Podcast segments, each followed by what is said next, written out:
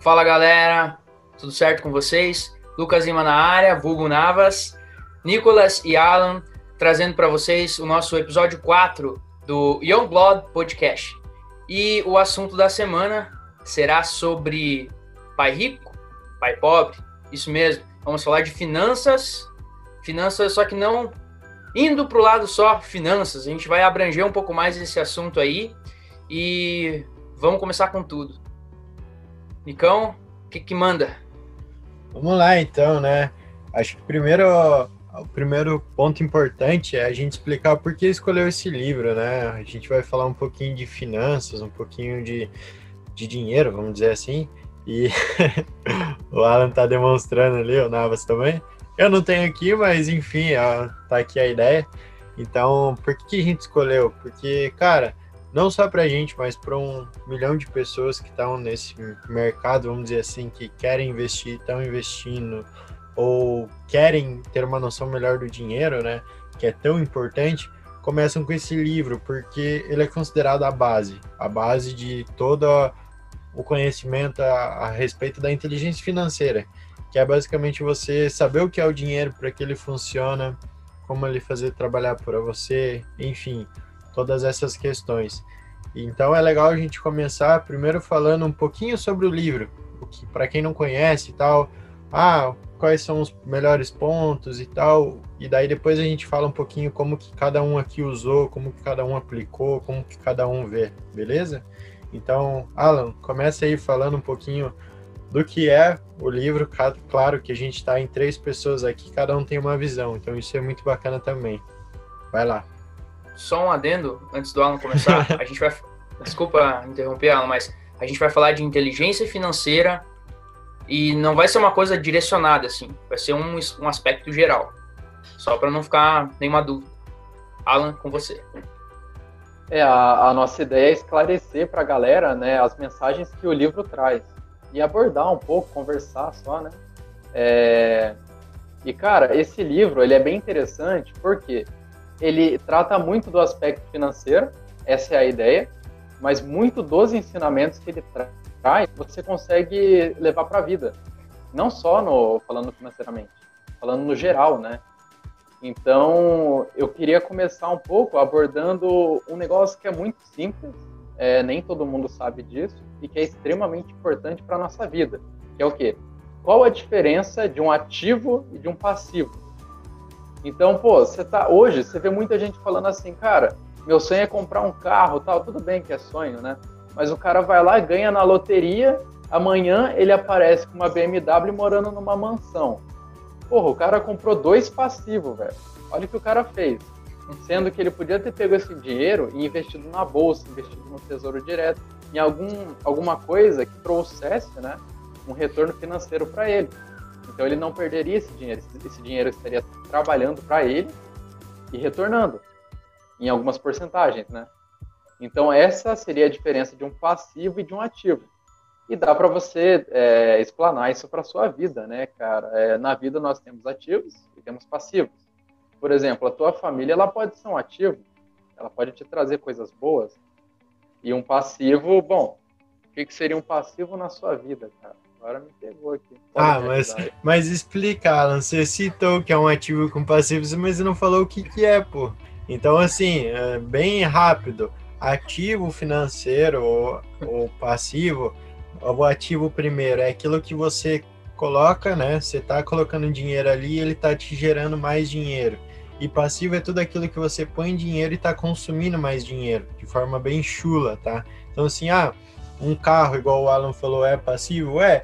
A partir do momento que você compra o carro, ele está se depreciando, ou seja, o valor real dele está baixando, baixando, baixando. Ele não está te dando um retorno, ele só está consumindo. É, na, na, verdade, depende, né? Porque o carro, depende se você, se você não pra, usar.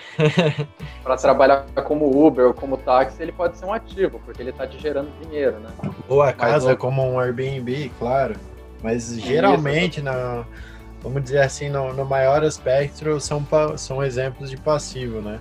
Tanto que hoje em dia a, a, gente não vai entrar nos méritos, né? Mas tem até vários canais, várias pessoas que falam, ah, vale mais a pena comprar uma casa ou alugar, sabe?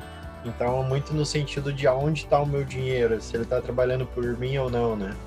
E o quanto isso vale a pena, né? Que essa noção de ativo e passivo é uma coisa que às vezes fica um pouco estranha, assim, né? A pessoa fala, pô, mas será que se eu comprar isso vai ser um ativo? Será que se eu comprar aquilo vai ser um passivo? Ela tem essa dúvida, né? E é legal, o Alan até comentava, vocês também, o seu Nicolas também comentou essa diferença, né? Porque cara, acho que o sonho de todo mundo, ou pelo menos da geração passada, era comprar um carro. Era comprar um carro, o carro, tipo, é precisa de um carro para né?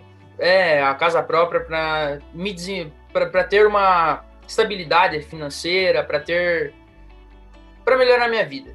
Uhum. E talvez, né, se você for entrar no mérito, fazer algumas análises assim, tá, beleza, comprei um carro, comprei uma casa, mas será que melhorou mesmo minha vida ou será que piorou e piorou muito? Então, essa é mais uma reflexão, é uma coisa assim, é um choque que o livro traz para você. Ele mostra para você é, essas nuances de, pô, será que é, esse caminho é realmente como falam? Ou será como como que funciona isso? E isso, é, essa questão aí de ativos e passivos é o que faz muitas vezes as pessoas caírem numa coisa que o livro aborda e fala com bastante propriedade, a famosa corrida dos ratos. Que nada mais é que a pessoa trabalhar, trabalhar, trabalhar, pagar contas, pagar contas e pagar mais contas e tipo não sobra nada. Quanto mais ela ganha, mais ela gasta. Quanto mais renda ela tem, mais custos ela tem. Ou seja, ela aumenta a renda, mas não aumenta os ativos, que é o que o autor é, dá uma ênfase muito grande, assim, que ele fala que você precisa aumentar a sua coluna dos ativos. Não significa que você aumentando a sua renda vai aumentar a sua coluna dos ativos. É, tem uma diferença muito grande entre renda passiva, né? Vamos dizer assim, ou melhor, não, não renda passiva, mas renda relativa e renda absoluta. Que é assim, renda absoluta é quanto você ganha, tá? Por exemplo, ah, eu ganho 100 mil por mês, por exemplo. Essa pessoa é rica ou não? Depende. Aí entra a renda relativa pô, ela ganha 100 mil por mês, mas ela trabalha 60 horas por semana e ela tem um custo fixo de 98 mil por mês, entendeu? E a outra pessoa, em comparação, ela trabalha 20 horas por semana, ela ganha 8 mil por mês, mas ela tem um custo fixo de 2 mil por mês, por exemplo. Então a renda relativa dela é maior, só que a gente tem muito isso na cabeça, né? Até porque chega até a gente. Ah, eu ganho tanto por mês, eu ganho tanto por mês. Tá, mas é, a que custo e aonde que está sendo alocado esse valor, né? Por exemplo, a gente não vai entrar no mérito de falar ah, faz isso, faz aquilo, é mais para dar uma noção também do, por exemplo, o Navas comentou ah, a corrida dos ratos, né? Então pensa assim, você ganhou, é, você ganha dois mil por mês, certo? Você tá, tá ganhando esse valor, beleza? Aí você tem um, gastos que você costuma gastar. Então, ah, eu tenho uma assinatura, eu tenho, sei lá, o famoso Netflix, eu tenho meu, meu combustível, enfim. Aí você vai lá, você é promovido, você ganha, passa a ganhar 4 mil por mês. É natural você, pô, subir de vida, né? Tô ganhando o dobro, eu quero gastar melhor, então eu quero curtir melhor a vida. Então você começa a vamos investir, entre aspas, em coisas para você. Ah, eu começo a gastar, eu vou comprar um carro melhor, eu vou comer melhor, enfim. Só que a gente tem que pensar que por quanto tempo, até quanto tempo a gente vai conseguir gerar esse valor e vai começar, conseguir crescer, né?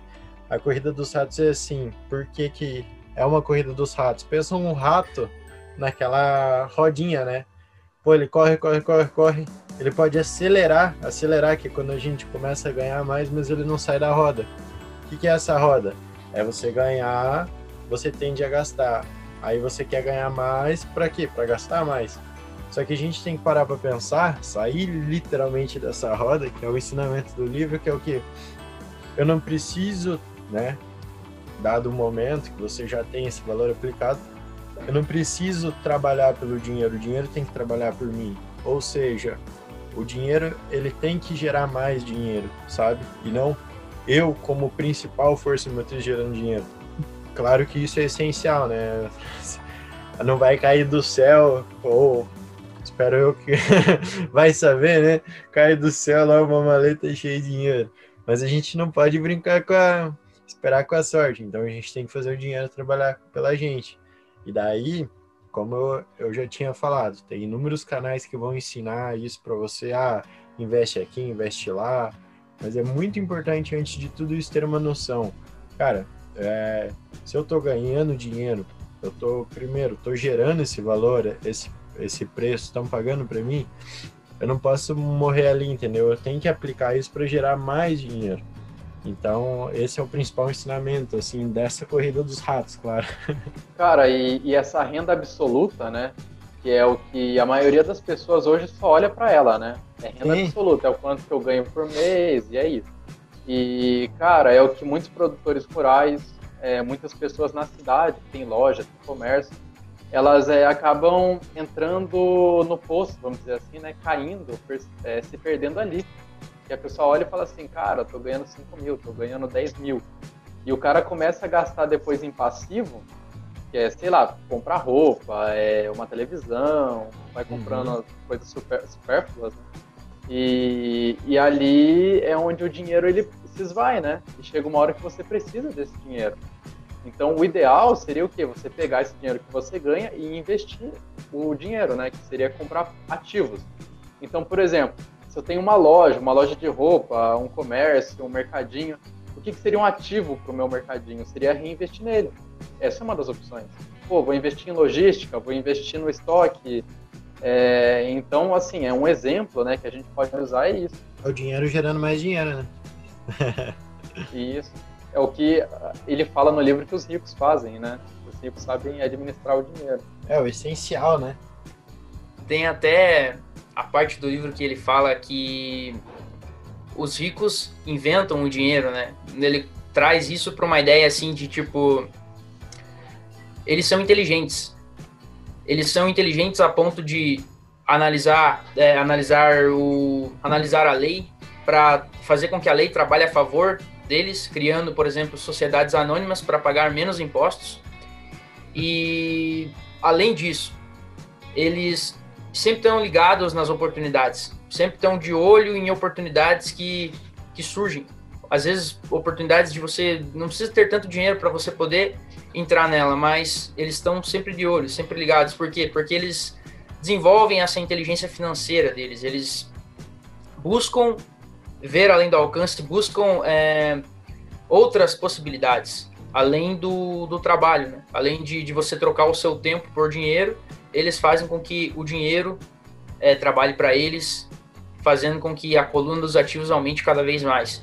E até é legal que no começo da história do livro, o, o Robert, né, que é o Robert Kiyosaki, ele conta que ele e o amigo dele, o Mike, eles começaram a desenvolver várias ideias mirabolantes, né, para para realmente começar a ganhar dinheiro, como eles queriam melhorar, né, a situação deles, porque eles nunca eram chamados pelos amigos ricos lá para passar férias e tal, e isso era um pouco frustrante. Então, ele queria ficar rico, queria saber como é que ele podia ganhar dinheiro. E no começo eles começaram a fazer uma coisa meio legal lá, que era fazer moedas literalmente, derretiam os tubinhos de metal, pastas de dente e até que o pai, o pai do, do Robert, né, falou para ele, ó, você quer aprender mesmo a, a ficar rico, a ganhar dinheiro? Vai falar com o pai do Mike, que ele sabe disso. E esse, nesse ponto, o pai do Mike, em vez de entregar para eles um monte de coisa teórica, ele entrega coisas práticas. Ele fala, eu vou ensinar vocês de uma forma prática. E aí vem várias é, coisas. Primeiro, ensina o menino a, a dar valor pro trabalho a mostrar para ele que a hora dele não tem preço. Depois, mostrar para ele como ele pode desenvolver essa inteligência financeira, vendo as possibilidades, até que eles abrem o primeiro negócio deles, que foi vendo uma possibilidade numa banca de gibis lá, uma loja de conveniência que eles jogavam os gibis fora. Eles pegaram esses gibis e montaram uma, uma biblioteca é, para as crianças lerem os gibis, os gibis usados ali a um preço, acho que se não me engano, de 2 dólares, podiam ler durante o tempo que fosse. Não me lembro se é 2 dólares, mas enfim. Então, isso que o livro traz, assim, você desenvolver sua inteligência financeira, você vê além do alcance, você buscar novas formas. É, trazendo para nossa realidade, talvez você investir na bolsa de valores, tem vários caras, vários players fortes do mercado aí que ensinam muito bem sobre tudo isso.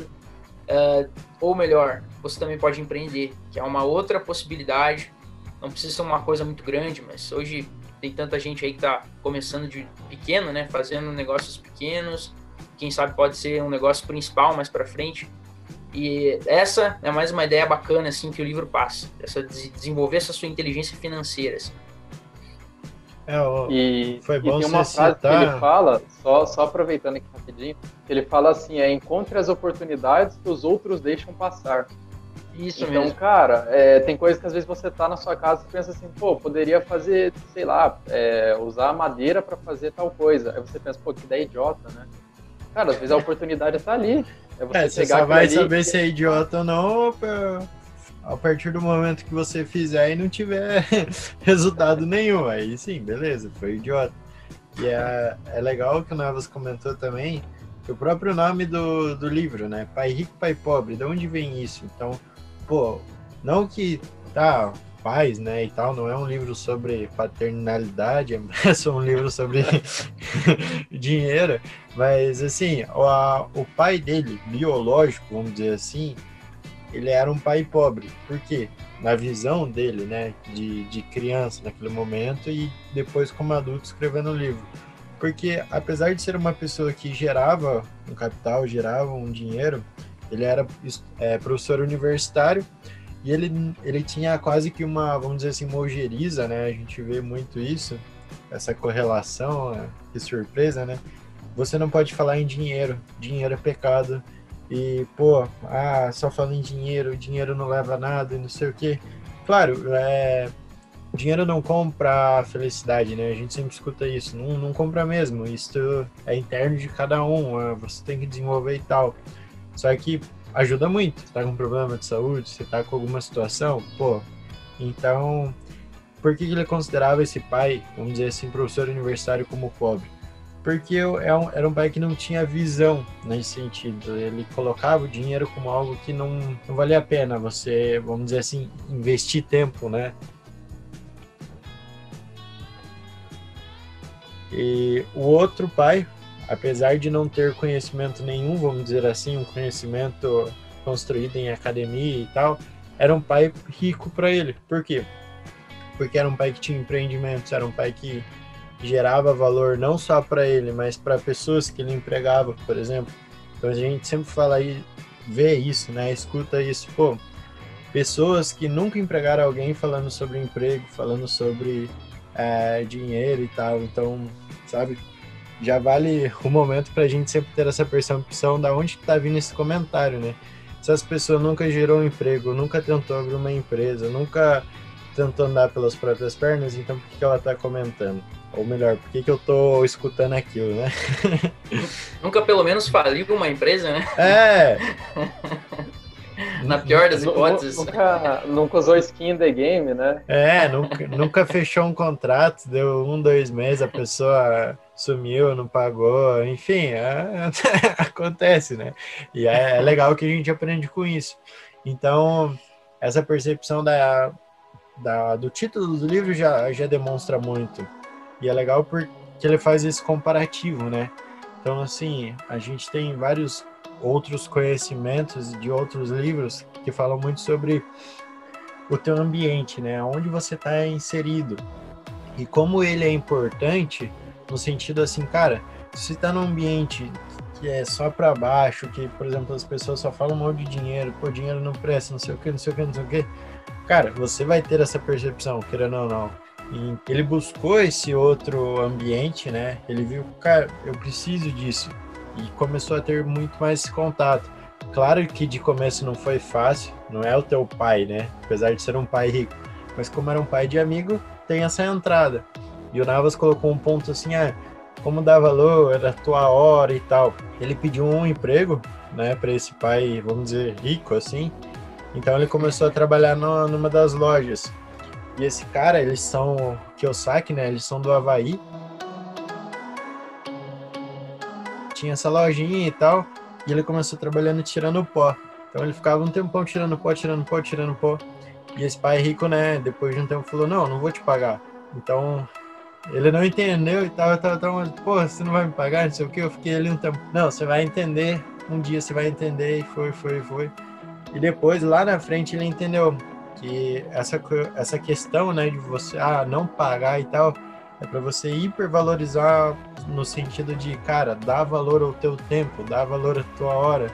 Por que, que você tá ali, sabe? Você tá ali tirando o pó, nada contra é um trabalho também, mérito da pessoa. Mas, pô, para e pensa no que você está fazendo, né? Então é muito mais essa questão. Será que a sua hora não valeria muito mais caro, né? Do que, que nada, poderia... né? Pois é.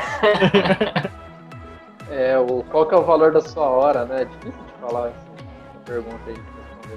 Cara, mas é, é legal que num pedaço do texto ele fala sobre isso, né? que sempre quando ele ia conversar com o, o pai rico, era difícil, porque sempre ele estava com advogados, com outras pessoas. É, não tinha e, tempo, né? E, e, ele era um cara que não tinha estudos, se não me engano, né? Ele não era, tipo, um advogado, não era nada de importante, assim, querendo falar de profissão. Mas as, essas pessoas sempre estavam junto com ele. E no livro ele fala que o, o pai rico dele, né, sempre estava perto de pessoas importantes e ele fala que é para você manter contato, não manter contato, né, mas estar perto de pessoas é, que são espertas com X, né? Que têm expertise em algo, que são especialistas em algo, ou que têm experiência em algo. É, e isso remete àquela simples. Acho que é um, não sei se é um, um, teste que fizeram, não me lembro agora, uma pesquisa, que você é o reflexo das cinco, cinco pessoas que você mais convive, né? Se não me engano, acho que é isso. Uhum. É, e, é muito na questão também de objetivo, né? Você tá com, as, com pessoas que têm um objetivo, é, por mais que muitas vezes diferente, mas no mesmo caminho, sabe? Por exemplo, ah, eu não vou. É o, é o mesmo ponto, é aquele x sobre 1 lá. Não, é um x sobre 1, x sobre 2, x sobre 3. Mas aquela trajetória até chegar lá é parecida, né? Aquela força de vontade, aquela disciplina em fazer, sentar a bunda, é, fazer calo na bunda de tanto ficar ali estudando, desenvolvendo, testando. É muito bacana a, a teoria do caiaque, né? eu não lembro onde eu ouvi ela, mas assim, você tem que pensar num caiaque. Eu não sei se vocês conhecem, mas um caiaque você tem um remo. Então, para você ir para frente, que é o que a gente quer, você tem que remar de um lado, remar de um outro, remar de um lado, remar de um outro. Se você remar sempre só de um lado, você vai andar em círculo você remar sempre do outro lado, você vai remar no outro círculo. Então a analogia que a gente pode fazer é estudo e prática. Eles têm que remar um do lado do outro. Se a gente só estudar, a gente não sai do lugar, a gente não vai para frente. Se a gente só colocar em prática também sem o estudo, a gente não vai sair do lugar, a gente vai ficar é, em círculo. Então é muito bom essa questão de tipo estudar, aplicar, estudar, aplicar, estudar, aplicar, você vai muito para frente. A gente fala sempre, né? Dessa questão de academia e tal. Até a gente falou no, no vídeo anterior, pô, como é que a gente foi parar numa universidade, o que, que diferenciou, escolhas e tal.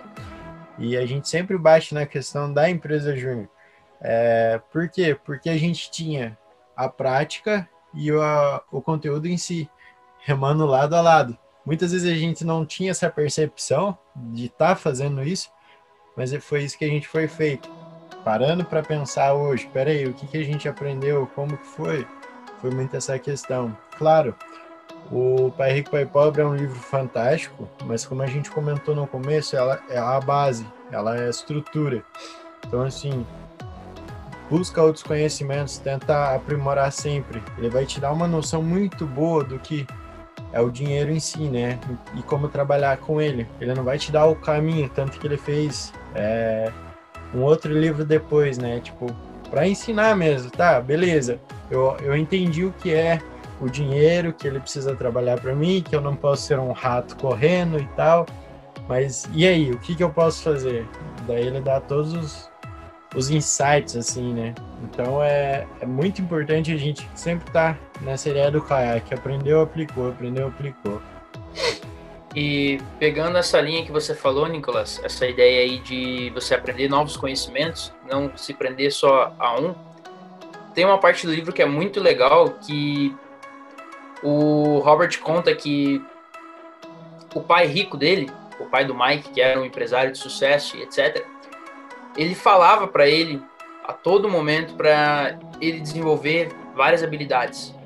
Várias habilidades, porque na, na concepção dele, se ele fosse um cara que soubesse muito de uma coisa só, ele estava restringindo o campo de ação dele, o campo de possibilidades de negócios, de aumentar os seus ativos, de aprender as coisas novas e de trabalhar em qualquer coisa, assim, qualquer, é, em, em, outras coisas, né? E expandir esse o nível de conhecimento, o nível de, de desenvolvimento que, que ele poderia ter. E é muito legal porque ele, se eu não me engano, começou trabalhando uh, numa empresa. Eu não lembro o nome da primeira empresa. Era uma empresa, não sei o que lá, alguma coisa oil, alguma coisa assim, onde ele foi para lá para aprender especificamente uma coisa. Depois ele saiu dessa empresa, o pai dele, o pai, o pai, o pai, rico. o pai biológico, não, o pai biológico dele ficou meio de cara, falou, pô, você tinha toda uma carreira boa ah, ali sim. pela frente. E ele acabou saindo. E se eu não me engano, ele foi para para aeronáutica. Para aeronáutica ou para marinha. Ou, marinha, foi para marinha antes. e lá na marinha, e ele aprendeu outras coisas, aprendeu outras habilidades. E quando ele tava, passou seis meses, ele saiu da marinha e foi trabalhar na aeronáutica. E em cada um desses pontos, cada um desses lugares ele estava aprendendo uma habilidade diferente. Na Marinha, se eu não me engano, era ele estava aprendendo a expandir as relações internacionais. Ele foi para lá para aprender isso, aprender como se relacionar com pessoas de outros países. Na aeronáutica, ele foi para lá para aprender disciplina, para aprender a liderar, para aprender a liderar pessoas, ser um, um líder. Hum. E depois, se eu não me engano, ele foi para uma empresa de Xerox, era Xerox, alguma coisa assim, uma empresa de vendas lá, para aprender é. a vender. Era a empresa era... da Xerox, né? A gente era, fala é isso, Xerox empresa, aqui, é, mas é o nome da, da marca. então, cara, fantástico, assim. Ele entrou nessa empresa justamente para aprender, a maior, é, para desenvolver a maior limitação que ele tinha, que era o quê? Vender. É, se comunicar com pessoas até esse ponto. Ele falava, comenta que ele era muito tímido e etc. E depois ele conseguiu abrir a própria empresa dele, porque ele já tinha noção de como liderar pessoas, já tinha noção de processos, já tinha noção de relações internacionais e sabia fazer as vendas. E cara, isso é muito legal porque pensa, a maior, é, o maior ensinamento que ele traz com todas essas essas flutuações que ele fez, aprendendo várias habilidades, é que você precisa, você não, você não pode trabalhar pelo dinheiro, sim, você tem que trabalhar pelo aprendizado o dinheiro é uma consequência. E o aprendizado é muito mais valioso que o dinheiro que você vai estar recebendo nesses diferentes locais, né? Enfim, essa é um dos aprendizados aí que me marcou muito no livro, inclusive. Trabalhe para aprender, não trabalhe pelo dinheiro. O dinheiro tem que trabalhar para você. Sim, o, o, pai biológico dele não entendia, né? Porque que ele queria sair e ficava mudando de emprego. Cara, isso é bem engraçado, né? Então, é, cara, eu gosto muito de ler esse livro e pegar ensinamentos que ele traz na parte financeira levar para nossa vida em, em, todas as áreas, né? Vou dizer assim. Então, por, é, por exemplo, ele fala assim: ah, cara, qual é a diferença do rico e do pobre? Ah, o rico sabe administrar o dinheiro, tá? Mas não somente o dinheiro. Ele também administra alguns fatores, como por exemplo, ele cita cinco, né? São o medo, o ceticismo, a preguiça, a arrogância e maus hábitos. Então, esses são obstáculos que na vida a gente tem que passar, cara. Por exemplo, você pega um atleta, o Michael Phelps. Você acha que o Michael Phelps tinha maus hábitos? Claro que não. Você acha que o Usain Bolt, na hora que ele ia correr lá no treinamento, ele tinha medo? Você acha que ele olhava e falava assim, pô, se eu correr muito rápido aqui, meu músculo vai estourar porra, se ele falasse isso, ele não ia bater recorde mundial, né? Então, cara, é, é ensinamento que você leva para a vida. As pessoas falam assim, ah, mas eu não quero ler esse negócio, é da parte financeira, não é do meu interesse. Mas é, são ensinamentos que você vai agregar para você, não somente na parte financeira. E um outro ponto que eu acho fantástico que ele fala é que ele fala o seguinte, cara, é, a gente tem que doar. Ele fala do poder da doação. Então, uhum. por exemplo, ele pegava 10% do que ele ganhava e ele doava para a igreja, no caso, no caso dele. Mas ele fala assim: é, tudo que você ganha, tem que doar uma, uma porcentagem para uma causa, pode ser uma igreja, pode ser para sua comunidade, para pessoas que você conhece, você tem que doar esse dinheiro. É, é, é, um, é algo que você tem que fazer. Não, e não precisa ser dinheiro, exatamente. Pode ser alimento, pode ser roupa. Tem tempo. que fazer algo. Você pode doar tempo. Isso, tempo, tempo. Entendi que você tinha pedido tempo aí, cara. Não, pô. É... Ô, Nicão, é... tá de sacanagem, Nicão? Não, mas exatamente, tá certo. Então, é, cara, a gente tem que doar. E essa questão de doar não é somente doar para ajudar as pessoas. É claro, esse é o fator principal. Mas pensa, se você está doando uma parte daquilo que você ganha, a, a ideia é você querer conseguir mais, é, seja mais dinheiro, seja mais roupa, seja mais alimento, para que você possa doar mais. Você sempre vai estar tá doando mais, você vai estar tá ajudando pessoas e se ajudando. É algo muito importante. É, e se a gente for falar, acho que cada um aqui tem um, um aprendizado, né, em cima desse livro, assim como qualquer livro que a gente lê. Como são três pessoas, são três percepções diferentes. Então é importante a gente comentar mais também acima disso, né? Então, Navas, para você, qual o que mais te marcou no Pai Rico, Pai Pobre? Por que, que você está falando dele aqui hoje? Por que a gente tomou essa decisão e tal? Mete bronca aí. Ah, vamos, vamos às partes. Cara, assim, primeiro ponto, assim, eu li esse livro por influência de algumas pessoas, alguns conhecidos lá da época da empresa Júnior, até influência sua, até você me recomendou ler ele. e eu considero esse livro um livro base, assim, para pessoa que quer aprender finanças. Você quer melhorar, quer desenvolver sua inteligência financeira, quer melhorar sua educação financeira, então comece por esse livro. Leia esse livro e aplica na sua vida. Aplica pelo menos um ensinamento que ele tem. E cara, o que eu aplico na minha vida, que eu tirei desse livro aqui, busco aplicar, né? Ainda não tenho uma renda recorrente, mas na minha cabeça já tá tudo estruturado, já tem tudo. já, eu já visualizo essas coisas assim. É, mas você já investe, é... né, Navas? Oh my god! Sim, é, já tem, tem, tem alguns investimentos aí, não é nada muito grande, mas é alguma coisa. E assim, primeiro ponto, cara, é você aprender coisas, trabalhar para você aprender e não você trabalhar pelo dinheiro. Isso foi uma coisa que me marcou bastante, assim, porque a gente sempre tem essa coisa, né, de tipo, pô, eu vou ganhar quanto? Ah, eu vou entrar na empresa, mas eu vou ganhar quanto? Vou entrar, vou virar trainee, mas vou ganhar quanto? ah, eu não aceito ganhar menos que isso, não aceito ganhar menos que aquilo.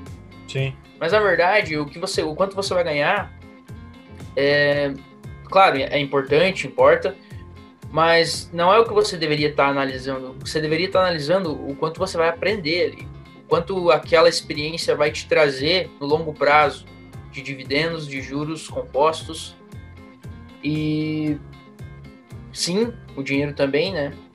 Mas isso me deixou muito. me marcou bastante, assim. Hoje até a minha concepção de, de entrar numa empresa é, é totalmente diferente, assim.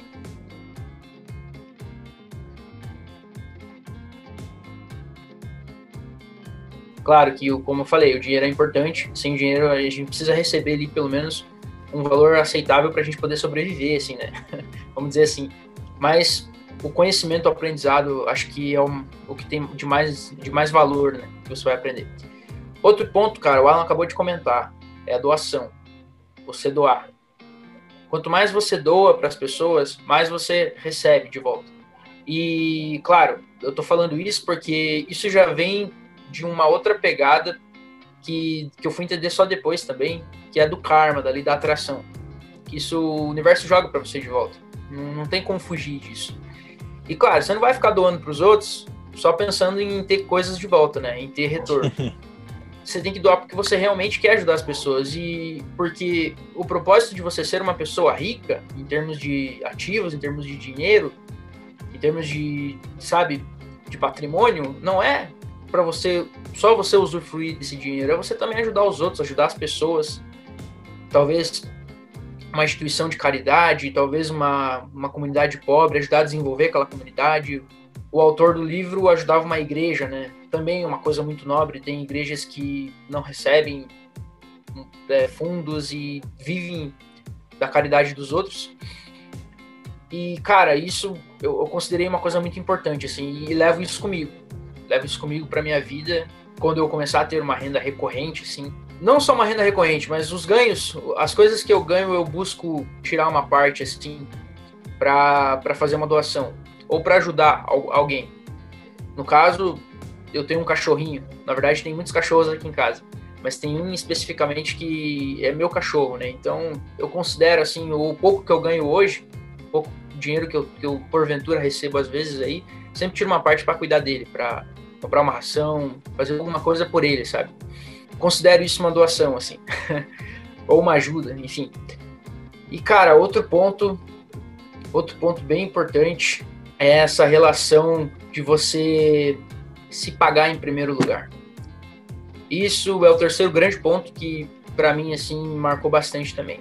Antes de quando você recebe seu dinheiro, as pessoas têm esse costume, é, não vou dizer um costume feio, mas um costume talvez por, por pela sociedade ser assim, talvez por uma coisa que venha de família, enfim, como a gente já sabe, não é ensinado educação financeira no colégio, não é ensinado na, na base da educação.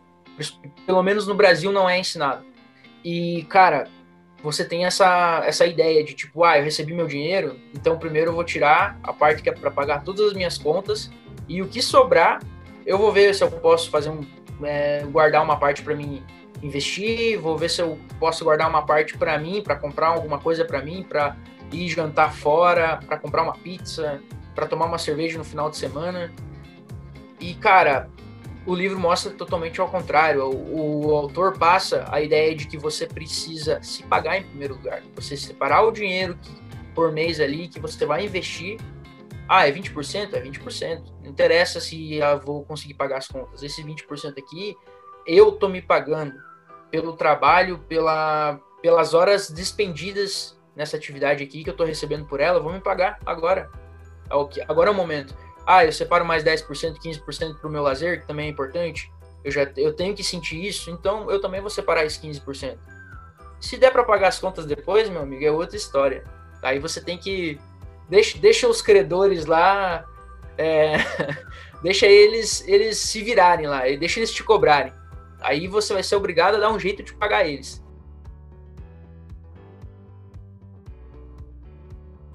Ou você é, tá fudido.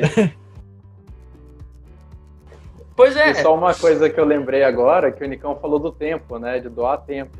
É, tem gente que vai no, no, na frente dos hospitais, né? Eu não, não sei o nome dos hospitais, mas acho que em São Paulo tem, em Curitiba também, que é para tratamento de câncer, né? Principalmente de criança. Então a galera vai lá, leva comida e dá de graça, tipo, para as mães que ficam lá, né? Às vezes passam noites lá e, cara, tipo, isso daí é uma doação maior que essa, tipo, difícil. Pode ser o dinheiro que for, mas. Sim, doação, cara. O tempo não volta, né? Com certeza. É uma coisa extremamente importante, uma coisa muito nobre, a doação. E, cara, fechando, essas foram os três pontos que mais, assim, marcaram para mim que eu busco aplicar na minha vida, sabe? Me pagar em primeiro lugar, fazer doações.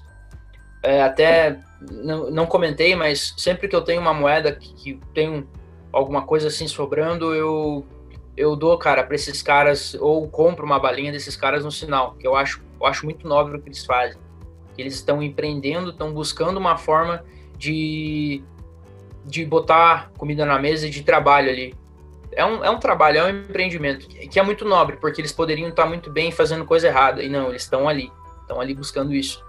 E para mim, esses é. três pontos foram os mais importantes, assim eu não sei se eu expliquei aqui, mas essa galera que vai na frente do hospital, eles vão para levar a comida, né? Tipo pão, café pra é. galera que fica lá acompanhando. Isso mesmo. É, tem outras coisas do livro também, como a parte de ativos, passivos, outras coisas que entram um pouco mais na questão técnica, algumas entram mais como curiosidade, questão dos impostos também, que é bem bacana. Mas para mim esses foram os três pontos. Assim. E Alan, comenta aí o que que você o que para você marcou você, o que, que você está aplicando na sua vida, que você tirou desse livro aí, o, por que, que a gente escolheu o livro para falar aqui hoje? Comenta um pouquinho para nós. Cara, é... acho que você comentou bastante o que eu ia falar mesmo.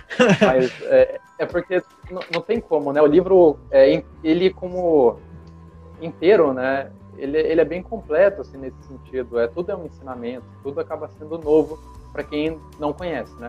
Então, cara, eu acho que um ponto o que mais me impactou é, foi a corrida dos ratos, né?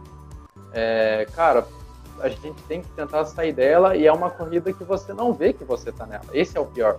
Você tá correndo, correndo, correndo e tentando ganhar dinheiro e gastando dinheiro e você não sabe. E aí chega no final do mês e fala, caramba, meu, né, não tô sem dinheiro para pagar as contas e continua. Aquilo ali vira um ciclo, cara, que você vai passar 5, 10, 15 anos, você não vai perceber. Então, o quanto mais rápido você conseguir olhar e falar assim, meu, eu sei que eu tô aqui, eu sei que eu posso sair. Como que eu vou sair? Vamos dar um jeito. É isso que você tem que fazer, entendeu? E aí o livro ele tem todos os ensinamentos para te ensinar, você identificar como você sair, o que você pode fazer. O trabalho não é ganhar dinheiro somente, mas é aprendizado para que você ande com suas próprias pernas, para que você possa, se for teu desejo, ter o teu negócio. Você tem que direcionar o teu objetivo. Cada um tem um caminho, né? Não existe um caminho universal que todo mundo vai seguir, todo mundo vai ser feliz. Então eu posso chegar hoje e falar assim, pô, Nicão, quanto você quer ganhar por mês? Ele vai falar assim, ah, 50 mil. Aí eu vou falar assim, pô, da hora. Aí eu posso chegar pro Navas e falar assim, quanto você quer ganhar? O Navas vai falar assim, um milhão. Eu assim, pô, são objetivos diferentes. E eu posso querer morar na praia e ganhar dois mil por mês. Bom, não sei. Eu, só, só, só, de passivo, né? Cada um ser feliz com o teu objetivo e correr atrás dele. é, exatamente. É dois mil limpo, sem custo nenhum. é, beleza, dá pra. Foi um exemplo. Só. É aquela ideia do relativo, né? Aposentado aos 27. É. Com dois mil. Ué. Tá resolvido, entre aspas, né? Porque essa ideia de resolução é a morte em si, mas enfim. Nada de zerar a vida, né, então? Não vamos zerar, não, porque daí é ah, os caras, pô, resolvi minha vida. Então você não pode enterrar, né? acho que o Alan comentou, né? Ele ficou quieto, então acho que não vai falar mais nada. Fechou Alan? Fechou, mas sem zerar a vida. Vai, Nicão, manda ver. É, da minha parte, primeiro, pô, o Navas já falou muito bem, o Alan já falou muito bem, pontos que são importantíssimos do livro, assim. Um que me chama muita atenção e que eles não comentaram aqui, a ideia do, cara, o dinheiro tem que trabalhar por você. Eu já comentei isso antes, né? E ele tá sobre outros aspectos aqui. Mas é aquela questão assim, qual que é a tua percepção sobre o dinheiro, sabe? Cara, ele é algo mágico que só vem, pô, eu tô ali, tô trabalhando, dá um reloginho, caiu. Agora eu vou ter que usar e tal, e tal, e tal. Ou ele é algo que pode é, muitas vezes tipo otimizar e gerar mais, mais e mais, né? Então, uh, sendo bem sucinta, é essa noção de o que é o dinheiro, então educação financeira, como tratar com ele, como é, ah, vou aplicar aqui, vou aplicar lá, sabe como usar e é muito a gente brinca assim, né? Então a gente sempre tá nessa ideia de se desenvolver e tal, querer crescer.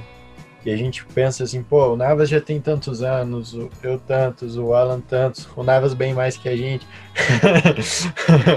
Pô, é um ano só, cara, tá de sacanagem. Não, você é de 94, pô. Não, eu sou de 95, cara, porra. Não, eu sou de 97. Pô, tá cara de velho, meu? Tô, Pô, tô... O, Nicão, o Nicão fica de sacanagem só que a gente é mais velho, mano. É, Ele que parece mais é. velho com essa barba aí. É, essa barba tem. essa barba tem um porquê, né? How you doing? É. Mas enfim, a, a gente às vezes tipo, passa né, pela situação de pensar assim, pô, tanta gente mais jovem que a gente tendo dando resultado, até em relação a faturamento e tal e tal e tal. Mas assim, a gente não pode pensar nisso.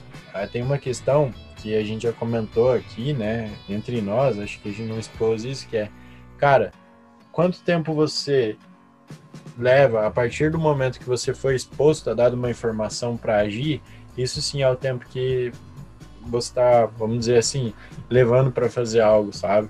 A galera fala, pô, eu tenho 60 anos, eu tô velho para fazer alguma coisa. Cara, você foi exposto para aquela ideia, vamos dizer assim, para aquele conhecimento com quantos anos? Com 58? Então, peraí, você tem dois anos só que você foi exposto àquilo, sabe? Você ainda tem tempo, você, você ainda é novo naquilo.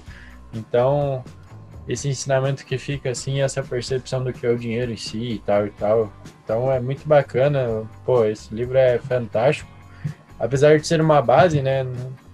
A gente fala assim, o conhecimento é algo incrível, porque ah, você descobre o um mundo e você descobre ao mesmo tempo que esse mundo é muito maior. É sempre o infinito. Então, é essa dica que fica, né? Não, não ficar deprimido, você não vai conseguir ver esse mundo inteiro, mas ao mesmo tempo saber que tem pontos que vale a pena você investir teu tempo, né? Você expande é... a mente, né, cara?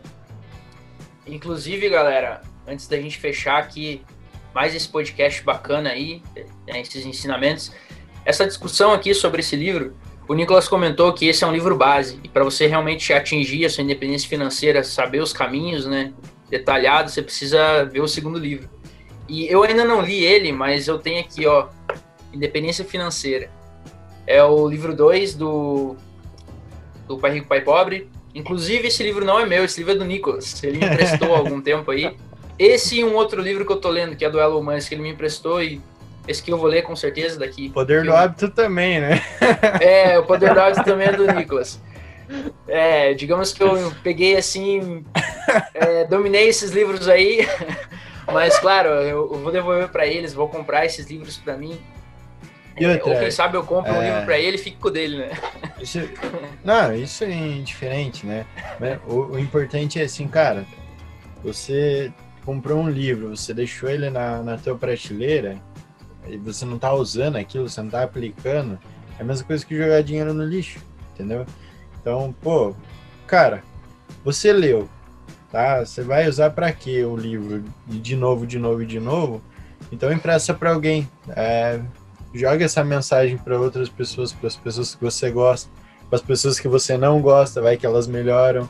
É importante você é, transmitir, né, o conhecimento e a possibilidade do conhecimento. Isso Cara, mesmo. e o que o Nicolas falou agora e também anteriormente é, se remete muito ao que o Rick Chester fala, né?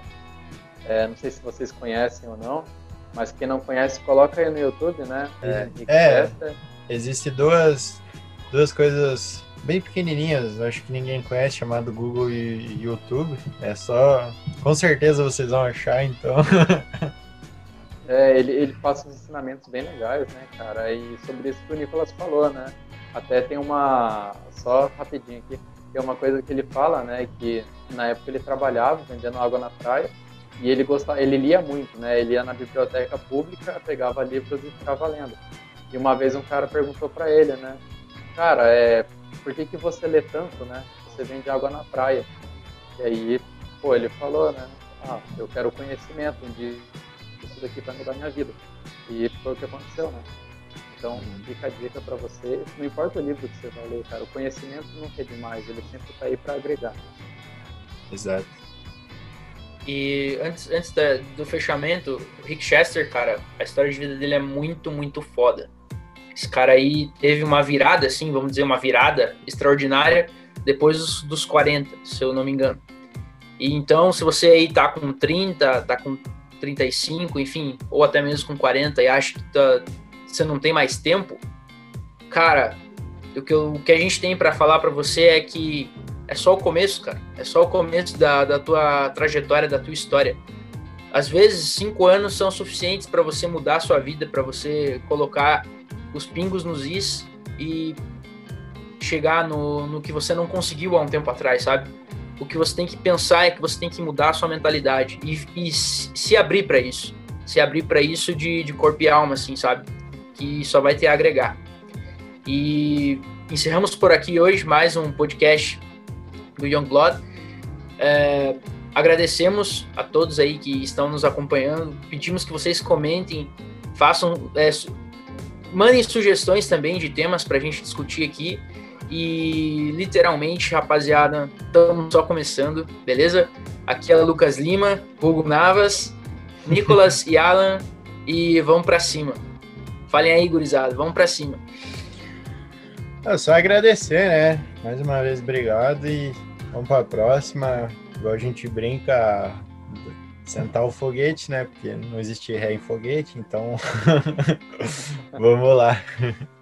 Como diz o Cláudio de Barros, né? Para trás nem para pegar impulso. Então, é. vamos para frente e Galera, se vocês estiverem gostando ou não, põe lá nos comentários lá se acharem um tema interessante também. Tamo junto. É isso aí, galera. Até semana que vem com o nosso episódio 5. Quem sabe é um tema sugerido por vocês. Forte abraço e tamo junto. Tchau, tchau.